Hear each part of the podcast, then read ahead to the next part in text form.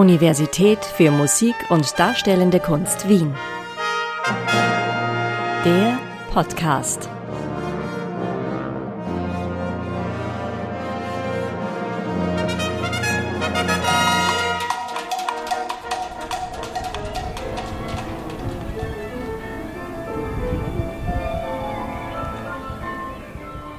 Im Hof der MDW hört man Studierende beim Üben. Dazu passt ein Wort, das Josef Haydn mit Bezug auf Wolfgang Amadeus Mozart gebraucht hat. Kompositionswissenschaft. Die schrieb Haydn Mozart in besonders hohem Maße zu. Wahrscheinlich gibt es keine Kunst ohne Forschergeist, zumindest geht es darum, die eigene Seele zu erforschen.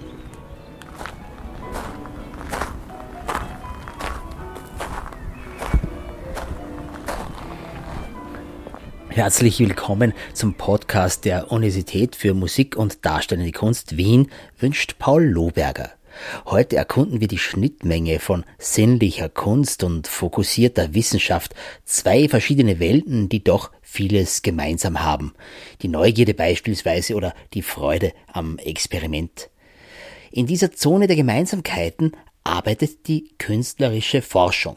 Wir präsentieren heute zwei der vielen MDW-Projekte aus diesem weiten Feld.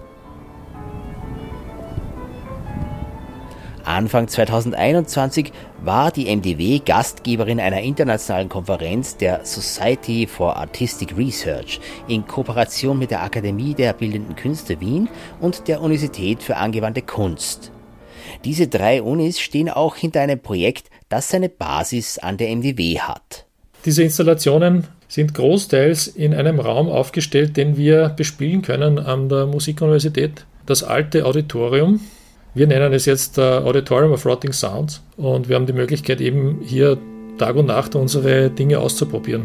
Also wir als Forscherinnen und Forscher sind die Gäste und die Klänge lassen uns manchmal eintreten und das auch mitverfolgen. Aber im Wesentlichen sind die Klänge dort und die Installationen ungestört und können sich eben entfalten über lange Zeit. Thomas Grill ist Lehrgangsleiter für elektroakustische und experimentelle Musik am MDW-Institut für Komposition, Elektroakustik und Tonmeisterinnenausbildung. Gemeinsam mit Almut Schilling von der Akademie und Till Bovermann von der Angewandten bildet Grill das Kernteam für das Projekt Rotting Sounds. Das widmet sich dem Verfall digitaler Tonaufzeichnungen durch verschiedene Faktoren, sowohl künstlerisch als auch forschend. Das geht der Mythos um, dass digitale Daten so perfekt sind, dass sie unbeschränkt kopierbar sind, dass sie eben auch unendlich archivierbar sind und so weiter. Und das Problem ist aber, dass das natürlich durch alle möglichen Fehlerquellen nicht so wirklich der Realität entspricht. Man muss ja nur daran denken, dass man vielleicht schon einmal private Fotos verloren hat auf einer Festplatte oder dass man irgendwelche Kopierfehler gemacht hat, händisch Formate dann nicht mehr lesen hat können. Man braucht sich nur alte Dokumente von zehn Jahren anschauen, die man heutzutage mit diversen Programmen nicht mehr lesen kann. Die digitale Perfektion sei ein Trugschluss, meint Thomas Grill. Auch die digitale Verbindung, über die wir unser Corona-kompatibles Interview führen, kann sich der natürlichen Qualität nur annähern. Nebengeräusche, die wir im Gespräch ausblenden, fallen plötzlich auf. Dennoch sind wir gewöhnt, mit digitalen Medien zu arbeiten und wichtige Informationen digital zu speichern. Und wer Computermusik macht, tut dies erst recht.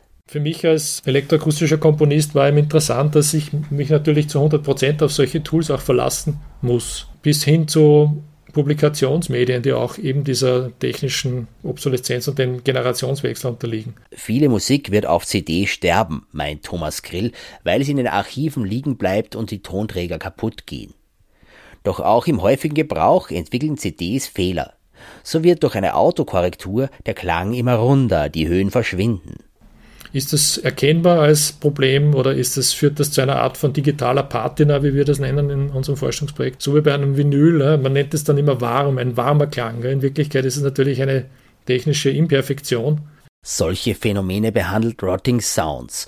Die Sammlung von Installationen, würde der Künstler sagen, eine Forscherin spreche wohl von Versuchsanordnungen, also verschiedene elektronische Klanggeneratoren und Abspielprozesse laufen ununterbrochen und produzieren ihren jeweiligen Sound.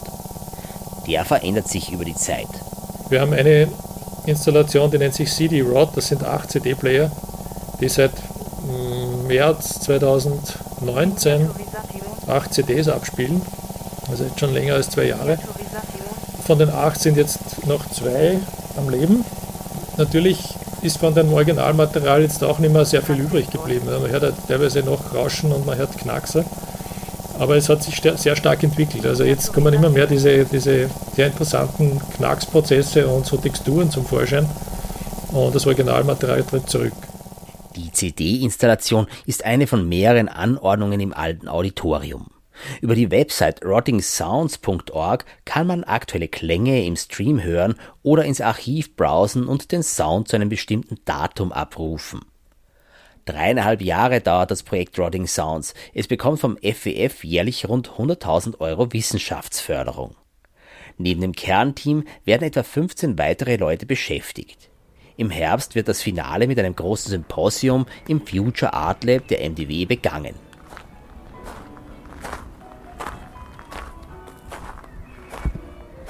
Ein anderes Projekt der künstlerischen Forschung hat gerade erst begonnen. Die Verantwortliche treffe ich den Vorschriften entsprechend im Freien am Campus der MDW und wie es sich gehört, tragen wir beim Interview Masken. Sie haben ein Projekt zum Thema Social Distancing und das ist künstlerische Forschung aus Ihrem Bereich heraus. Wie funktioniert das? Ja, genau. Wir haben uns da ja das Wortspiel erlaubt, dass es Social Distancing heißt. Also wir haben uns gefragt, wie wir unsere Praktiken, unsere täglichen, die wir im Studienalltag machen, adaptieren können auf das Online-Format. Hanne Pilgrim ist Professorin der Abteilung für Musik- und Bewegungspädagogik Rhythmik an der MDW. Im Zuge der pandemischen Beschränkungen stellte sie den Unterricht auf Video um, zunächst für einzelne Studierende.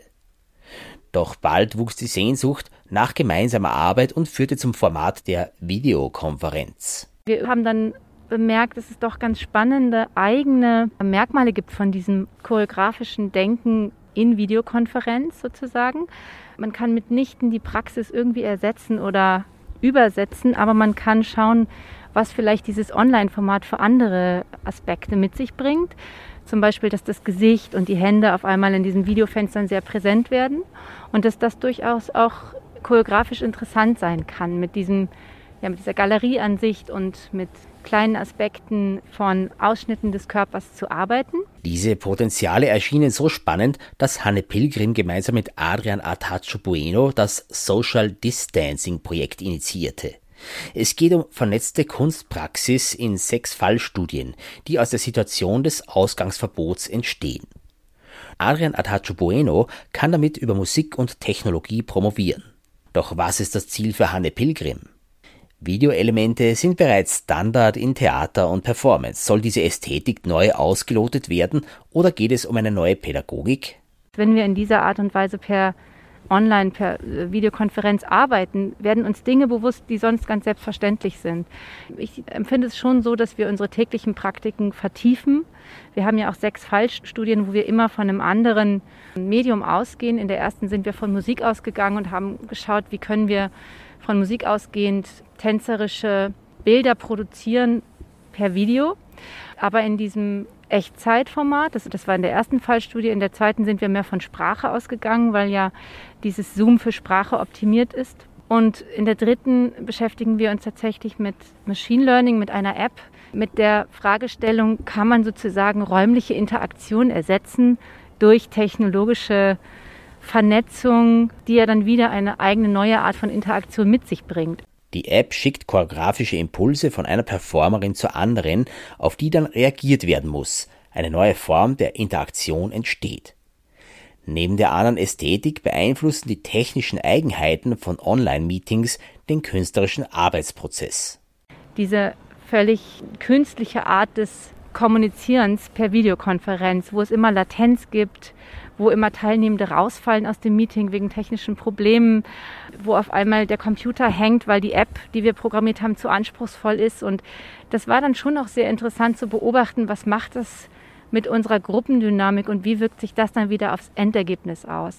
Dass diese Vor- und Nachteile der Videokonferenz mittlerweile viel mehr Menschen vertraut sind als vor der Pandemie, könnte in Zukunft beim Entwickeln von Programmen einfließen. So oder so, Die ästhetischen Potenziale werden nun einmal ausgelotet. Was das Neues bringt oder was es vielleicht Interessantes bringt, auch an ästhetischem Material, ist, dass wir eben das, was ich vorhin kurz angesprochen hatte, über das Produzieren von Videos hinaus anstreben, in Echtzeit Performances mit Videokonferenzsoftware durchzuführen und das auch ausweiten wollen auf sehr viele Personen. Also im Moment planen wir in der sechsten Fallstudie mit 100 Teilnehmenden translokal, was nur per Videokonferenz möglich ist, dass man wirklich aus verschiedenen Kontinenten KünstlerInnen zusammenbringt. Auch Menschen, die nicht aus der Performance kommen, sollen hier mitmachen. Eine Präsenz im Katalog der Society of Artistic Research ist dem Social Distancing Projekt schon gewiss. Während der Lockdown lokal für räumliche Beschränkungen sorgt und persönliche Kontakte unterbindet, forcieren die digitalen Mittel die Vernetzung über Länder und Kontinente hinweg. Und über kurz oder lang werden sich diese Potenziale auch wieder in der Realität entfalten. Das war der MDW-Podcast mit Hanne Pilgrim von der Abteilung für Musik- und Bewegungspädagogik Rhythmik und Thomas Grill vom Institut für Komposition, Elektroakustik und Tonmeisterinnen-Ausbildung. Gestaltung Paul Lohberger im Auftrag der Universität für Musik und Darstellende Kunst Wien. Wir danken für die Aufmerksamkeit und wünschen viel Inspiration.